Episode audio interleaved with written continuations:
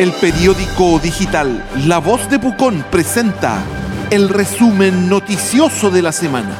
Este programa es auspiciado por Ángel Phone, un call center a un clic de distancia.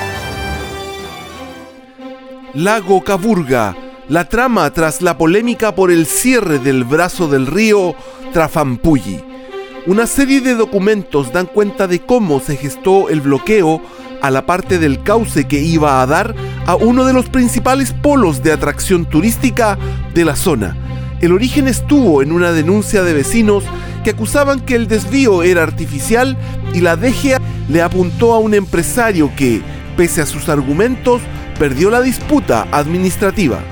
Testimonios y versiones contrapuestas fueron zanjadas a través de la cartografía oficial del Instituto Geográfico Militar. El resumen noticioso de la semana es un programa auspiciado por Ángel Phone, un call center a un clic de distancia. Controversia por patentes de alcoholes del casino Enjoy podría definirse en tribunales.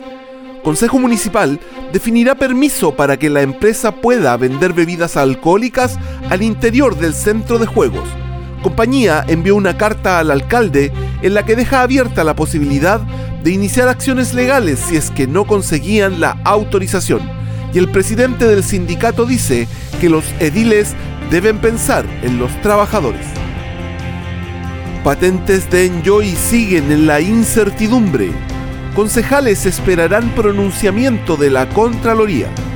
La empresa casinera seguirá sin vender alcohol en Pucón a semanas de la temporada alta de verano y la posibilidad de terminar en tribunales se fortalece. Desde la compañía catalogaron la decisión de los ediles como un golpe muy fuerte para el turismo.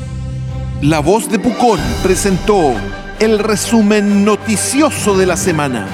Un programa auspiciado por Ángel Fon, un call center a un clic de distancia.